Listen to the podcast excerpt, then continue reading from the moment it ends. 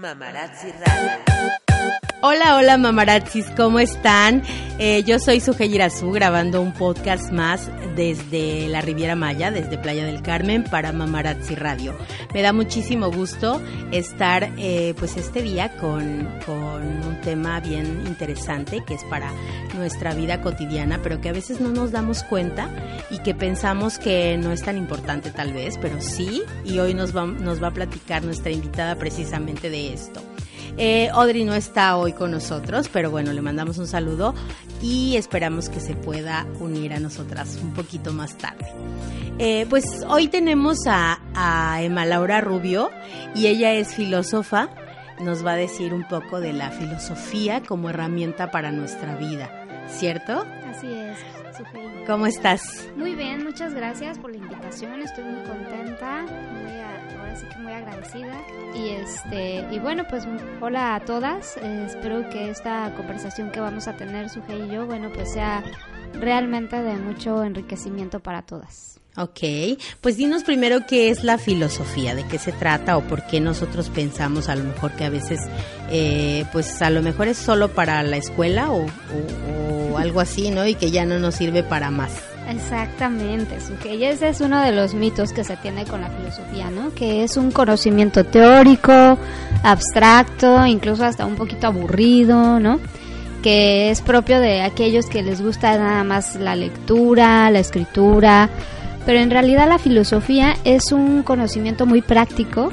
Eh, en una ocasión, me acuerdo que en uno de los talleres que, que imparto de filosofía para niños, eh, te voy a decir la definición que este niño dio, que ya creo que me va a cobrar regalías porque siempre la digo.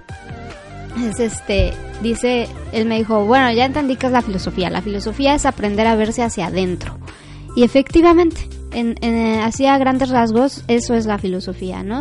Es un conocimiento que te facilita, te da las herramientas para que tú puedas aprender a verte hacia adentro. ¿Qué significa esto? Pues conocerte conocerte a ti misma, saber para qué veniste, saber qué sentido tiene tu vida, saber por qué pasa una cosa o la otra, o incluso saber por qué sientes una cosa o la otra. Pero ¿no? es como preguntarte y estarte preguntando constantemente por qué estás aquí, quién soy, a dónde voy, qué es lo que quiero hacer y como muchas cosas, como muchas preguntas, ¿no? Claro, porque de hecho sí, ¿no? Dicen muchos filósofos, entre ellos un filósofo que se llama Martin Heidegger, nos dice, pues en el conocer está el preguntar, ¿no? Y la clave de un conocimiento como la filosofía es precisamente la pregunta, ¿no? No, no te dejas de cuestionar, ciertamente. Y bueno, pues esto de qué nos sirve en la vida, pues yo creo que pre- pues para, para comprender muchas cosas que nos pasan, ¿no? Hoy por hoy vivimos una, pues momentos de, de mucha penuria, de mucha incertidumbre, momentos en los que nos preocupan muchas cosas, ¿no? Y, y qué mejor que agarrarte de la filosofía, pues para poder sobrellevar este tipo de crisis que te, que pues, que en sí misma la vida tiene, ¿no? No es que sean buenas o malas, simplemente la vida es así, ¿no? Entonces, para eso te sirve la filosofía. Oye, hace rato platicábamos un poco como del estrés y cómo podemos tomar como herramienta precisamente la filosofía para, pues para, no sé, como para mejorar esta, estas cosas que nos están pasando y con las que vivimos a diario que no sabemos si, es, como dices tú, si están bien, si están mal, si necesitamos un poquito más de, de, de, eh, preguntas hacia nosotros o cómo podemos hacer que todas estas ideas que tenemos de nosotros mismos y del mismo estrés o de las mismas situaciones que estamos viviendo como para que nos hagan o para que nos den un beneficio, digamos, ¿no? Claro, Sujei. Mira, de hecho sí, como decíamos hace rato, ¿no? Nos han enseñado que el estrés es algo muy negativo, que incluso mata, y sí es cierto, ¿no? Está comprobado que el estrés genera ciertos este, químicos que te intoxican el cuerpo y te, y te, bueno, te facilitan, por así decirlo, un, un problema, un, un accidente cardiovascular. Esa es como la parte negativa del estrés. Eh, con la filosofía, eh, y si la ponemos a dialogar con la ciencia, ¿no? específicamente con la ciencia del estrés, pues vamos a encontrar que evidentemente el modo de pensar con respecto al estrés es lo que puede determinar que tú te mueras a los 50 años de un paro cardíaco o vivas hasta los 90 sin ningún problema, porque el estrés no lo vamos a evitar, la vida en sí misma es estresante y, y muchas veces buscamos como no quiero sentir estrés y entonces no quieres sentir y te evades o, o buscas alternativas, pero que finalmente no te van a quitar el estrés porque la vida en sí misma es estresante, repito, ¿no? Entonces, querernos sentir estrés es absurdo, ¿no? Entonces, lo que es un hecho es que vamos a sentir estrés, pero aquí la clave, que es a, partir de la filosofía, es qué pensamos y cómo pensamos acerca del estrés. Esa es la clave, ¿no? Entonces, por ejemplo, el, el jueves inicio un taller precisamente sobre el estrés y ahí lo que vamos a trabajar son estas herramientas que nos van a generar un pensamiento positivo acerca del estrés, cómo vamos a capitalizar el estrés hacia nuestro beneficio. Ahí se explica precisamente desde, desde la química cerebral hasta el cuerpo cómo reacciona en una situación de estrés y vamos a ver que la ciencia nos comprueba que aunque tú vivas una situación de estrés, si sabes manejarlo de la manera adecuada, no te va a afectar en lo absoluto el estrés. Al contrario, lo vas a tomar como una una oportunidad que te está generando tu cuerpo de tener fortaleza, de tener más energía para poder estar a la altura de la circunstancia. ¿Y esto lo hacen nada más con adultos o también niños? También eh, yo, yo aconsejo que efectivamente sean como adolescentes y jóvenes, a partir de ahí, y adultos, ¿no? Porque en sí el niño como tal no tiene una, una este, idea de estrés, ¿no? El niño no te va a decir estoy estresada, mamá, ¿no? O sea, te va, te va a decir estoy de malas, va a llorar, va a aventar, o sea, o, o se va a evadir, pero nunca te va a decir estoy estresado, ¿no? Que es un lenguaje que incorporamos ya cuando tenemos un poco más de conciencia. Con los niños se puede trabajar a partir de lo que es, que, que lo manejo mucho en los talleres de filosofía, hago la combinación de los talleres de filosofía, el contenido textual, a partir de una novela, pero también lo mezclo con ejercicios de mindfulness, ¿no? El mindfulness para niños es muy sutil, es muy lúdico y sin embargo ellos encuentran tranquilidad y ellos aprenden de manera muy fácil a pues a controlar ese esa sensación que sienten que no saben cómo se llama pero que los hace sentir mal no entonces es como ayudarles a, a generarse un bienestar a partir de algunos ejercicios muy sencillos no Ok, nosotros por ejemplo eh, supongamos que no hemos ido a ningún taller y como mamás digamos cómo podemos eh, tomar la filosofía Ajá. y o sea qué herramientas o cómo cómo le hacemos para tomar la filosofía como herramienta de vida y llevarla a, mejorar nuestro, nuestra cotidianidad. Claro. ¿Cómo la puedes tomar? Mira, eh, yendo a mis talleres, no, no es cierto. No, sí, también, ¿no? pero, por ejemplo, pero, alguien que, no, que no está todavía como muy decíamos hace ratito, ¿no? Ajá. Este, tal vez la filosofía está como muy estigmatizada y que y que solo te sirve para no sé, para talleres de la escuela o para o para no sé, como para leer o, alguien que se la pasa en los libros y así, ¿no? Pero pero alguien así como común y corriente como como como yo, por ejemplo, ¿no? Que este, que a lo mejor sí leemos, pero tampoco leemos muchísimo por las cuestiones que te, no pues sé, de la tiempo vida, y, y, que tenemos un montón de cosas que hacer. Y realmente los libros los agarramos, sí es cierto, leemos poco, pero a mí me gusta leer, pero tampoco me la paso este, leyendo todo el tiempo, pero sí me gusta, ¿no? Entonces, eh, para las mamás que estamos en todo, ¿no? Que tenemos que estar así como en muchas cosas y, siendo este multitaskers. Este, ¿cómo, ¿cómo optamos por esa, por esa opción de la filosofía? Claro, eh, evidentemente, pues obviamente digo, lo, lo, ideal es que estudiaran un poco la filosofía, pero pues siendo realistas, ¿no? Pues es como muy difícil que yo ahorita te diga, no, mira, tienes que leer los diálogos de Platón. Claro, Pues obviamente vas a decir, no, pues olvídalo, ¿no? Este, yo creo que la manera más accesible de la filosofía o, y que es muy amable es a través precisamente de este tipo de diálogos, ¿no? Como generar este tipo de comunidades donde donde se pueda hacer como esta comunicación o este enriquecimiento filosófico, obviamente con, pues, con la base de algunos textos, pero, pero sin tener que leerlos, ¿no?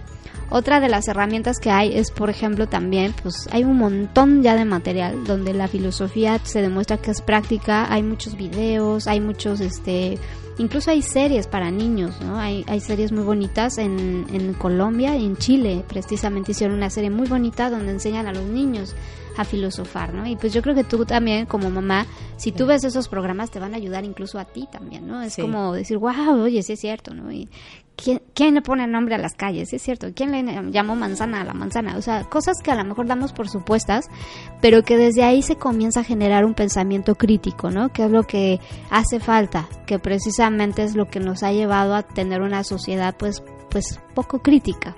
¿No? Y, y, si nosotros empezamos a fomentar este pensamiento crítico, es, es, muy asequible que lo hagas pues a partir de este tipo de contenidos, ¿no? Yo creo que la selección de los contenidos que tú por así decirlo, consumes, es lo que te puede llevar a, a, tomar esta línea filosófica, ¿no? También digo, hay libros muy sencillos que están enfocados precisamente a esta parte de lo que es la filosofía para la vida, ¿no? Como tenemos el de Más Platón menos Prozac, por ejemplo, que es muy, muy amable, muy sencillo, y ahí te explican precisamente, ¿no? Cómo la filosofía te puede ayudar al bien vivir. Y digo, te puedo citar muchos libros, pero pues más bien la idea es como que exactamente, o sea, sea algo muy sencillo, muy accesible y algo que también recomiendo, por ejemplo, una mamá me hacía una pregunta muy parecida a la tuya, yo le decía, bueno, pues date la oportunidad de tener sesiones filosóficas uno a uno, ¿no? Que esa es la, la función que también tenemos los, los asesores en filosofía que no es, no es una terapia, tampoco es como coach, ¿no? Tampoco, nada que ver, sino más bien es una, es una sesión donde como filósofo yo te ayudo a encaminarte a un pensamiento hacia ti misma, ¿no? O sea, tú, tú me vienes y me haces una pregunta específica y lo vamos eh, dilucidando, lo vamos desmenuzando, ¿no? Y entonces es una manera de que tú veas cómo se puede realizar un pensamiento crítico, reflexivo desde tu propia experiencia de vida y con esa, con esa experiencia que tú tienes, pues lo puedes seguir practicando ya por ti misma, ¿no? No necesitas estar acudiendo a cada rato, ¿no? Nada más con una experiencia que te des, te das cuenta de, ahora sí que entiendes la mecánica, ¿no? Del pensamiento. Y con eso. Oye, ahorita que dijiste, una mamá me preguntó, fuiste eh, directora de un colegio aquí en Playa del Carmen y te diste cuenta de, me imagino, de cómo que la filosofía a lo mejor no está... Eh, Mm, ¿cómo, ¿cómo me explico? Como que se le da, y yo eh, puntualizo mucho esto, porque realmente como que a los jóvenes dicen, ay, ¿cómo para qué me sirve? Claro. ¿No? Y entonces nada más es una clase, tal vez por, por, por este llevar así los programas, ¿no? pedagógicos, pero ya hay muy pocos que se interesan. ¿Por qué crees que, que, pase? Y hace ratito decías algo de que eh, tenemos una sociedad con un pensamiento muy poco crítico. Fíjate que ahorita que lo mencionas, eh, curiosamente eh, y sorpresivamente, gratamente, los, los jóvenes están muy ávidos de estos contenidos, ¿eh? O sea, los alumnos, por ejemplo, en prepa yo daba la, la, clase de filosofía en la Universidad de Quintana Roo. Yo, yo me dediqué a dar varios años la clase de filosofía, incluso hasta latín, ¿no? Y, y a los jóvenes les importaba mucho, mucho. Incluso me decían, ¿por qué no nos la han dado? Porque curiosamente la filosofía se daba ya al final de los semestres, ¿no? Entonces todos los chicos, la mayoría me decían, ¿por qué no nos la dieron desde un inicio? ¿Por qué no está en toda la carrera? ¿Por qué? Ajá. Entonces no es cosa de que no les interese a los jóvenes, más bien es cosa de que no ha interesado a quienes conforman la currícula de las instituciones. por ahí va mi pregunta, creo que me, parece mal. Pero sí, ¿por qué no la, por qué no la integran? ¿Por qué no la hacen más, a lo mejor, este, eh, como como más parte de la educación, ¿no? De hecho, la, filosofía, exacto, la filosofía debería y está está comprobado que es algo que se debería de implementar y precisamente este señor que que creó el, el, el método de filosofía para niños, Matthew Littman, lo creó incluso desde, desde parvulitos, casi casi, ¿no? Existe filosofía para niños desde muy chiquitos hasta que son ya universitarios. ¿Por qué? Porque la filosofía es un conocimiento que debe estar en todas las áreas y en todos los momentos de nuestra vida, ¿no? Porque en todos los momentos de nuestra vida tiene algo que aportarnos. Aquí, ¿por qué no está metido en un sistema educativo? Porque, bueno, pues ahora sí que es muy sabido que, que no les interesa tener una sociedad pensante, ¿no? O sea, somos... fuerte. Sí, pero pues somos más manipulables si no pensamos, somos más manipulables si no cuestionamos, ¿no? Lo que decíamos de un inicio, la filosofía es cuestionar. Entonces un filósofo jamás se va a quedar conforme con lo que ve nada más, ¿no?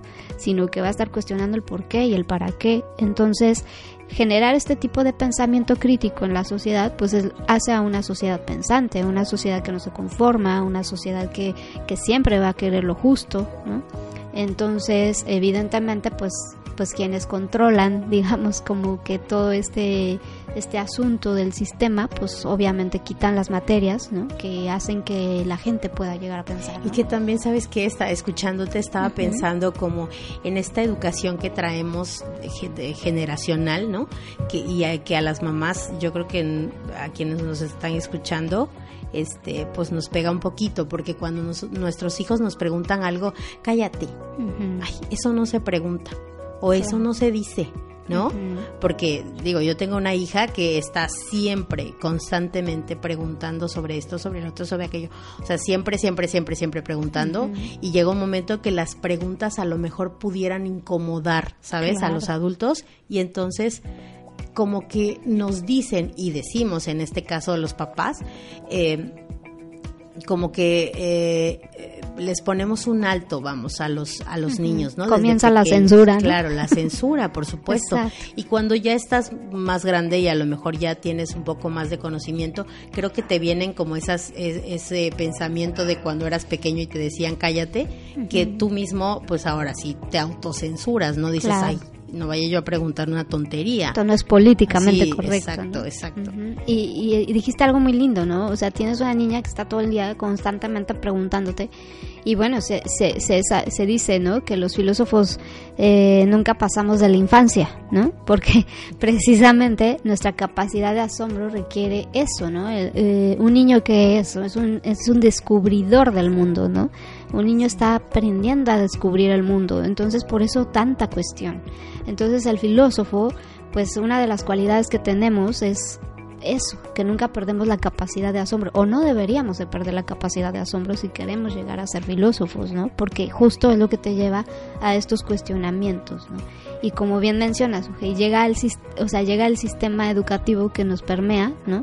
No nada más en la escuela, sino también familiar, y entonces nos empezamos como a censurar, ¿no? Empezamos a, hacer, a decir esto no es correcto, no pregunte niña porque porque no está bien que se pregunte, no sé por qué, pero no hay que preguntar, ¿no? Entonces, ni siquiera tenemos como los fundamentos o la capacidad argumentativa para dar respuesta a esos cuestionamientos que nos hacen los niños, ¿no? Imagínate, o sea, ni siquiera sabemos cómo responderle por qué no. Exacto. O sea, siempre, ay, ¿por qué no? Pero ¿por qué no? Porque no, porque lo digo yo y porque soy tu mamá y punto. Exacto, el argumento de la imposición, ¿no? del mayor, del que tiene el poder, ¿no? Dice Michel Foucault, un, filósofo francés, ¿no? Estas relaciones de poder se dan en todos lados, ¿no? Y principalmente en los de los padres a los hijos, ¿no? Entonces, pues desde ahí empezamos, ¿no? Pero lo importante es como empezar a generar esta conciencia, ¿no? Y que mamás, por ejemplo, como tú, ¿no? Dicen, bueno, pero yo no quiero que mi que mi hija crezca bajo este precepto, quiero dotarle de herramientas que le ayuden a salirse como del cuadro, ¿no? Claro. O sea, y que no y que su mente sea una mente pues creativa, ¿no? De pensamiento crítico, reflexivo, porque eso finalmente es lo que nos puede llevar a buen puerto como sociedad, ¿no? Por eso es que la filosofía, pues no debe ser un saber, pues olvidado, dejado en los libreros, ¿no? O nada más incluso en las aulas, ¿no? De ahí que yo quise sacar la filosofía de las aulas, digo, no soy la única, vemos muchos haciendo esto.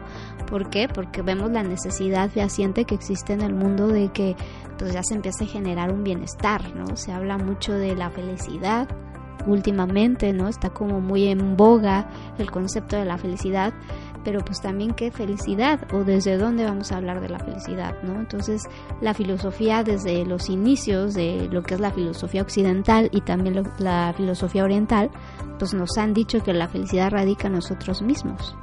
Entonces, partiendo de ahí, pues la filosofía nos sirve precisamente para aprender al buen vivir, ¿no? Y te hablo, se me viene a la mente pensadores como Marco Aurelio de hace siglos, como como los epicúreos que ni siquiera existíamos nosotros y ya nos decían las claves para vivir bien, pero no los hemos hecho caso, ¿no? Oye, ahorita que, dices, bueno, sacaste la filosofía de las aulas y la estás llevando como emprendedora, pues a, prácticamente tu forma de vida y a llevar estos conceptos y estos temas a, la gente, ¿no? Al público. ¿Y qué es lo que llevas? Aparte, bueno, esto eh, mencionas de la felicidad, ¿cómo, cómo la gente pudiera este, ser feliz, cómo pudiera a lo mejor eh, bien vivir, como dices, a través de, de, la filosofía. ¿Cómo, ¿Cuál es a lo mejor la, técnica o la herramienta o, cómo le hacemos? Así es. es. Es muy sencillo porque es algo que hacemos la mayoría o muchos. Bueno, que lamentablemente hay quien no, pero es bien fácil porque todos pensamos, digo, y digo lamentablemente no, sí, sí todos pensamos, lo que lamentablemente no es la introspección. Este, pero pues finalmente todos pensamos, ¿no? O sea, la filosofía es un, es un saber que se dedica a estudiar la historia del pensamiento humano. Tú por ser humano ya piensas, entonces de entrada ya es algo que te es conocido, ¿no? Que ya lo practicas, pensar, ¿no? Entonces, cuando, cuando yo me enfrento, por ejemplo, con gente que a lo mejor ni le interesa o ni siquiera ha, ha estudiado pues poca filosofía, pues obviamente lo hacemos desde, desde unos eh, conocimientos más básicos en el sentido de se los hago como muy digerible, ¿no? Les cuento el cuento, por así decir, ¿no? Pues había un filósofo que se llamaba tal y entonces en ese entonces decía esto, ¿no? Creo que cuando hablas desde esa narrativa, la gente la gente se siente más empática, más familiarizada. Cuando le hablas desde tu propia experiencia de vida, porque eso también tengo, ¿no? Soy demasiado transparente, ¿no? Entonces de repente es como, a ver, a mí me ha pasado, yo he hecho. Y, y cuando, cuando conectas con las personas y saben o ven a alguien que igual que ellos le ha pasado mal, ha tenido a lo mejor depresiones, ha tenido fracasos, entre comillas fracasos, ¿no? Porque ese es otro tema, no, no necesariamente el fracaso es lo que se dice que es un fracaso.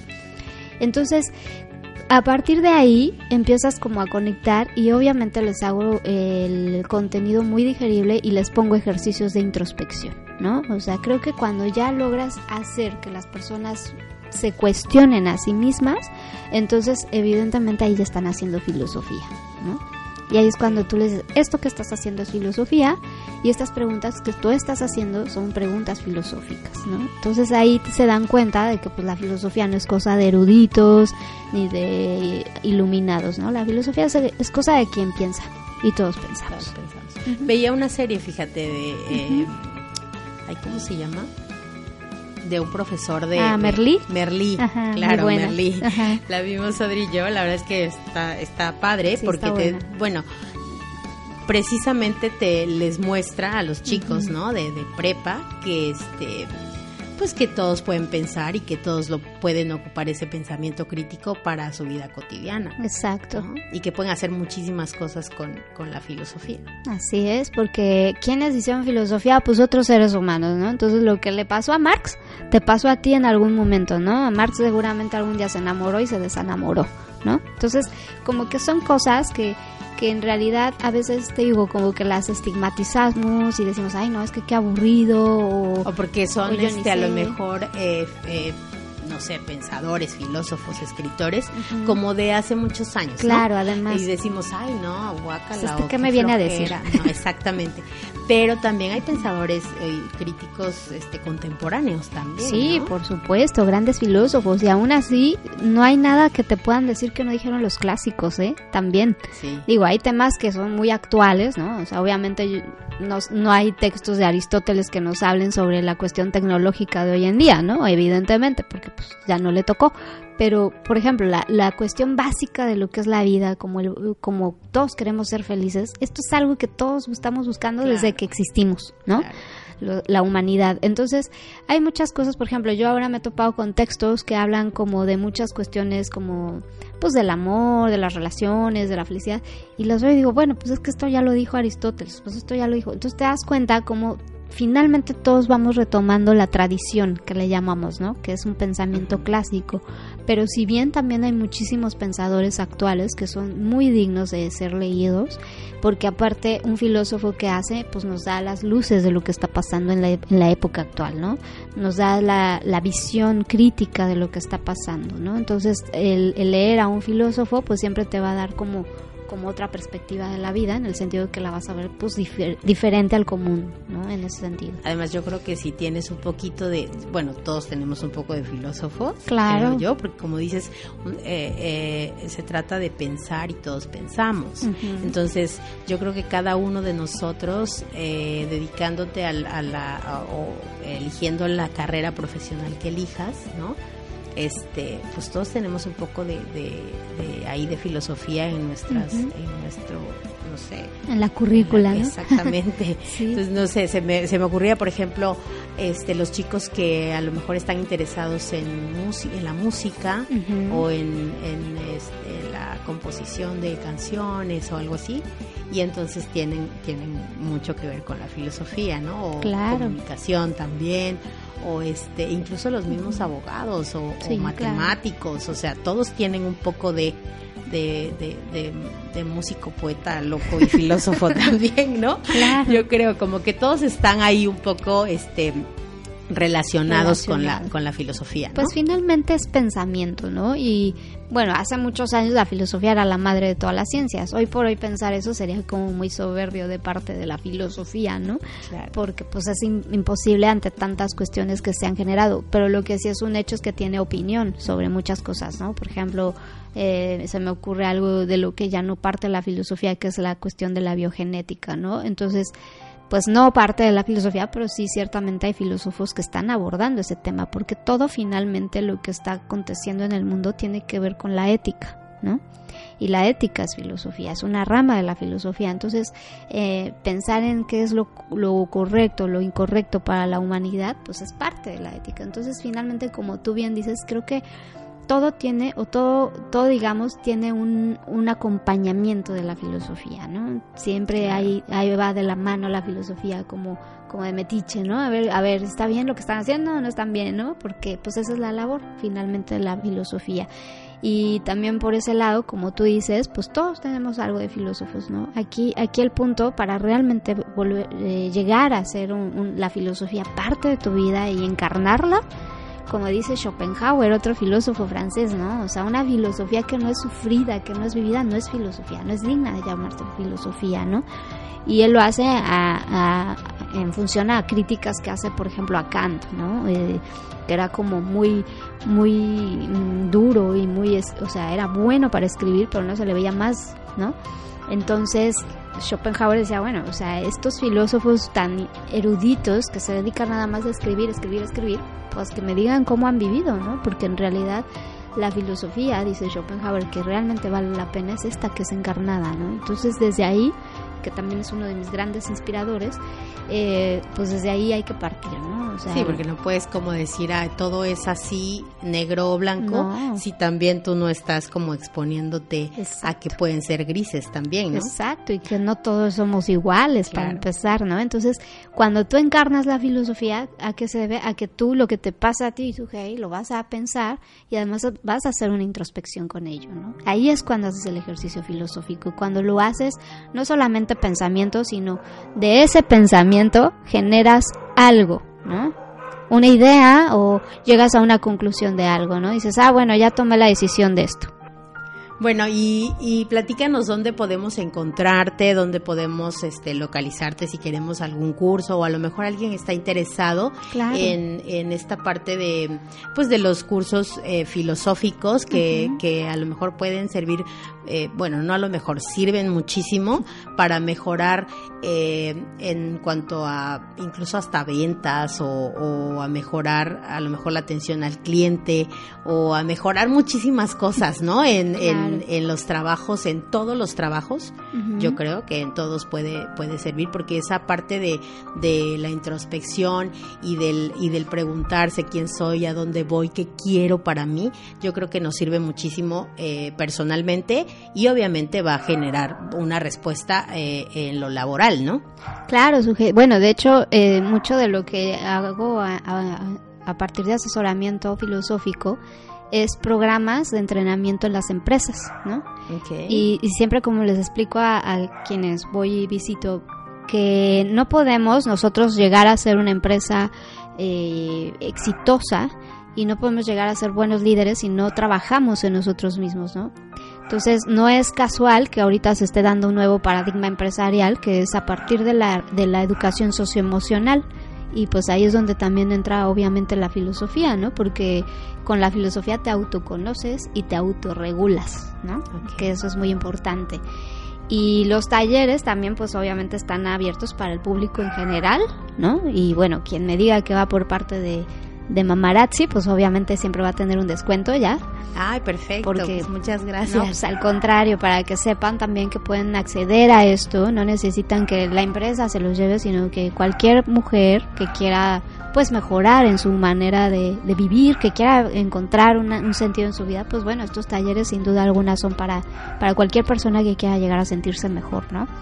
¿Y dónde me puedo encontrar? Pues estoy en la página de Facebook que se llama Asesoramiento Filosófico. Y bueno, pues también tengo mi, mi móvil, ahí, ahí viene, de hecho, pero bueno, lo digo, es 98 41 30 46 06. Y ahorita estoy ofreciendo, pues este jueves precisamente voy a empezar un taller que es eh, sobre el tema del estrés. Y también a la par ya estoy ofreciendo un taller de filosofía para niños, que es para niños de de 11, de, no, miento, de 9 a 11 años aproximadamente. Entonces, para ahorita es lo que estoy ofreciendo, ¿no? Para quien quiera, pues con muchísimo gusto y pues con su descuento de Mamarazzi. Claro, te contactamos entonces a todas las, y, una invitación a todas las mamás y a quienes nos escuchan, pues que, que, se pongan en contacto porque es muy importante. La verdad es que la filosofía es, es algo maravilloso que, como dices, ¿no? Es este, es reconocerse, conocerse y saber para dónde vamos. Claro. Como decía Gandhi, ¿no? Este, hay que volvernos el cambio que queremos ver en el mundo, ¿no? Entonces creo que la filosofía es, es lo que te va a ayudar a hacer, ¿no? Ese cambio que tú quieres ver en la, en la sociedad. Ok, Emma, pues muchísimas gracias por esta entrevista, gracias por acudir con nosotros y pues como decimos siempre Audrey y yo, siempre aprendemos un poquito de todas las especialistas que vienen y pues es para ustedes. Muchas gracias. Nosotros nos escuchamos en el próximo podcast. Recuerden que nos pueden escuchar a través de Spotify o también en iVoox. Nos vemos, nos escuchamos. Chao, chao. Chao.